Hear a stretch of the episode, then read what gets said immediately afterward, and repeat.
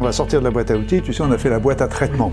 Donc euh, dans la boîte à traitement, on va faire, je vais pas marquer traiter le machin, parce qu'on va le faire, un- ce sera traitement numéro machin, comme on a fait précédemment. Et donc le premier, ce sera l'intestin irritable, ou l'irritation de l'intestin. Vous voyez un petit peu, c'est en général l'intestin irritable, c'est... Ah, C'est excellent, c'est bon excellent. sujet. Un bon sujet qui intéresse deux, trois personnes. Ouais, ouais, ouais, ouais. Il y a quelques best-sellers sur le sujet. oui, mais tu vas voir, on va faire court, bien, efficace. C'est parti. Je vais vous parler là maintenant de l'intestin irritable. Vous savez que c'est un véritable fléau dans notre société de retrouver cet intestin qui est toujours en marmelade. Pourquoi? Pourquoi il est ainsi en souffrance? Parce que bah, notre flore intestinale est très perturbée, très détruite, très amoindrie. Pourquoi est-elle amoindrie? Euh, Déjà, bah, elle est amoindrie, on peut déjà parler tout simplement des médicaments, des, antibiotiques, la cortisone, voire même certainement hormonaux, les anti-inflammatoires. Tout ça va contribuer à détruire la flore intestinale. Donc après ça, il y a aussi tout ce qui est notre alimentation. Euh, par exemple, même l'eau qui contient des anti le chlore, etc., risque aussi d'abîmer cette flore. On a aussi euh, tous les polluants qui sont dans l'alimentation, les pesticides, les engrais. Sachez aussi que euh, souvent dans les animaux, les, les- dans les élevages, on donne des antibiotiques aux animaux pour prévenir les infections, soit, mais la plupart du temps, c'est plutôt pour les faire grossir, euh, pour comme ça en vendre plus cher au kilo. Mais ça n'empêche que nous, on mange la viande et on mange les antibiotiques en même temps, vont aussi détruire notre flore intestinale. Or, la flore intestinale est super importante, super importante, parce que, bah, évidemment, elle va nous permettre déjà la digestion de nos aliments, et si on ne l'a pas, on va avoir des gros problèmes de digestion.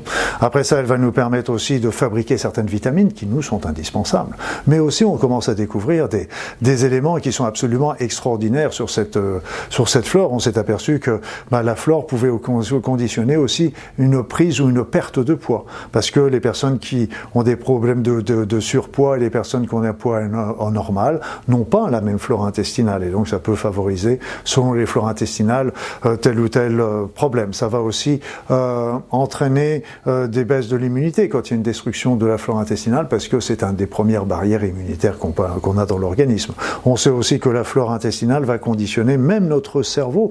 Elle va, si on a certaines, avec certaines flores intestinales, on va avoir une bonne régénérescence de nos neurones, on va avoir une bonne euh, développement euh, au niveau des synapses, au niveau de, de toute la spasticité neuronale, mais avec d'autres flores intestinales, ça va, cette, cette possibilité-là ne va pas, ne, n'être- va pas être réalisée. Donc vous voyez jusqu'où ça peut aller, cette flore intestinale, elle va bien plus loin encore que nos simples intestins, notre simple digestion.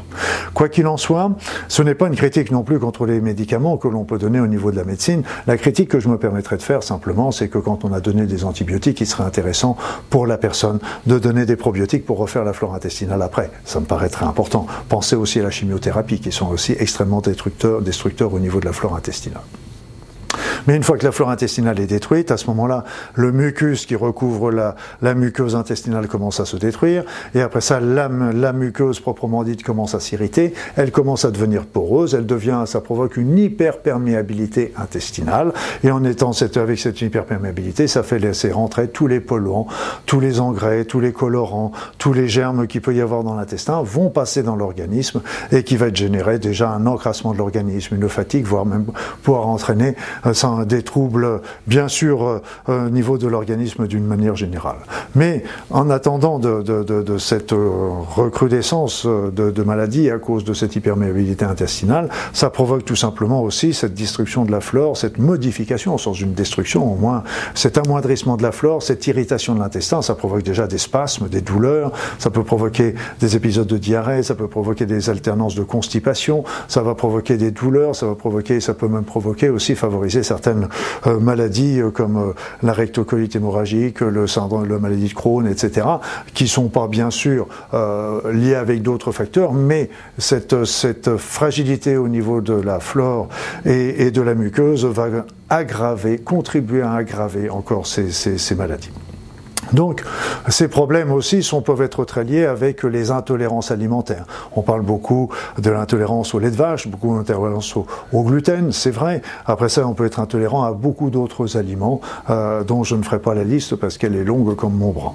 Donc, euh, je ne vais pas traiter un petit peu tous ces sujets là aujourd'hui parce que ça me paraît euh, de l'ordre individuel. C'est un, c'est un travail que doit faire le médecin pour son patient pour rechercher justement telle ou telle chose. Ce que je voudrais surtout vous dire, c'est d'une manière beaucoup beaucoup plus basique. Avant d'entamer des choses compliquées, comme l'intolérance alimentaire, comme des insuffisances hépatiques, comme des problèmes d'acidité gastrique, etc., on peut commencer déjà très simple pour voir déjà si ça suffit pas tout simplement.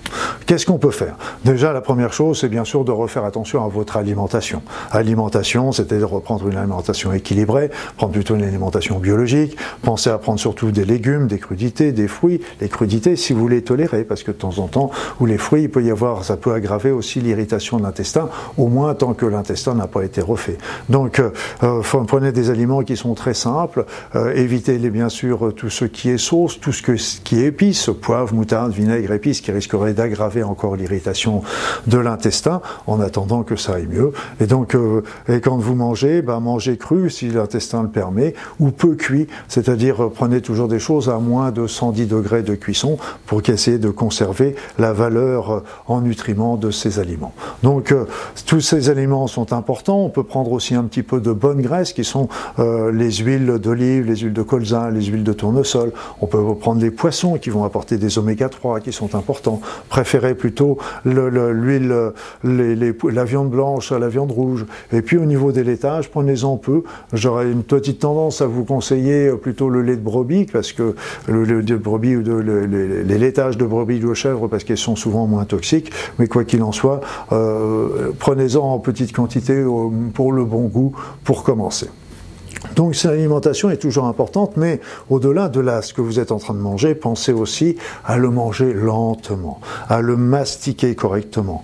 Donc à apprécier aussi ce que vous êtes en train de manger. L'alimentation doit être un plaisir. Même si on restreint certains aliments, il en reste encore suffisamment pour se faire plaisir dans notre alimentation. Donc faites-vous plaisir. Prenez le temps. Prenez toujours l'alimentation et les aliments quand vous êtes dans un, dans un milieu calme, détendu, etc.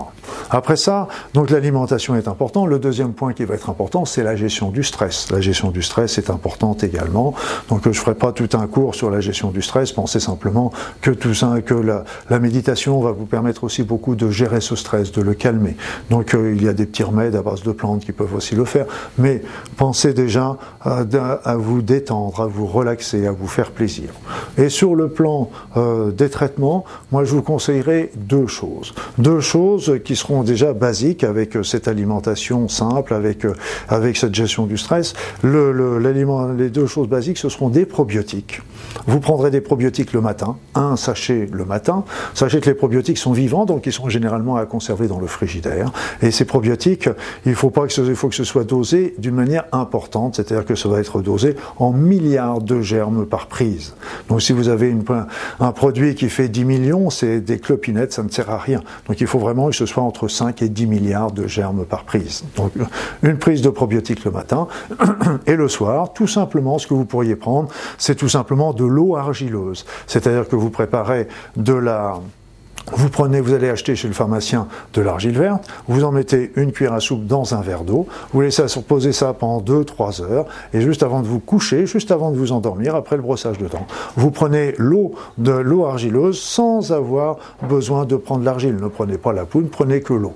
Le, donc vous l'avez compris, quelque part, les probiotiques vont permettre de refaire la flore intestinale, l'eau argileuse va permettre de refaire un pansement sur la muqueuse intestinale. Donc déjà, ces deux éléments avec euh, le travail sur le stress et le travail sur une alimentation équilibrée, va être suffisante déjà pour solutionner un grand nombre de problèmes. Si bien sûr ça ne suffisait pas, au bout de quelques semaines, ou, si a fortiori c'est ça s'aggraver, ça veut dire qu'il y a d'autres choses qui sont derrière, qu'il va falloir rechercher avec votre médecin, mais simplement ça à la base, ce sera largement suffisant dans l'énorme majorité des cas. On peut faire aussi des alternatives, c'est-à-dire que les probiotiques, on me dit oui, mais quelles quelle marque?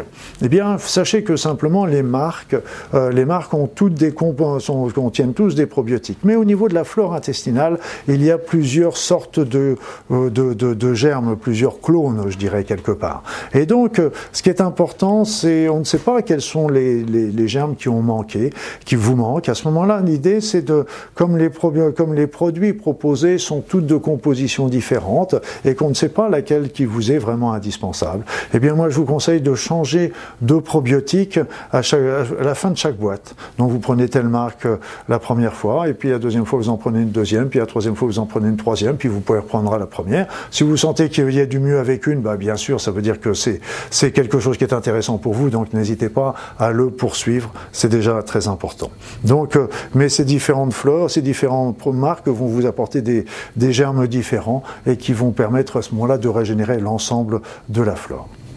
Donc les probiotiques à la, place de l'eau argileuse, euh, moi je trouve que c'est le traitement le plus simple, mais on peut prendre aussi euh, de la glutamine qu'on retrouve vendre dans les magasins bio ou dans les ou par internet. On peut prendre aussi de la chlorophylle qui va contribuer aussi à refaire euh, cette muqueuse intestinale.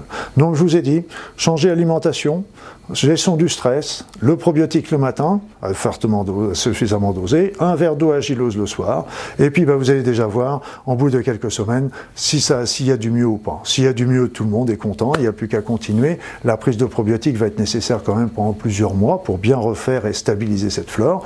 Si, par contre vous voyez que ça ne donne pas beaucoup de résultats au bout d'un mois, ou a fortiori si ça s'aggravait, eh bien là, euh, je ne dis pas qu'au bout d'un mois ce sera terminé, mais vous devriez sentir déjà une amélioration. Si c'est pas le cas, à ce moment-là, il faut absolument consulter pour rechercher une intolérance alimentaire, rechercher un problème pancréas, foie, euh, estomac, que sais-je. C'est important parce qu'il y a quelque chose d'autre alors qu'il faut travailler en même temps.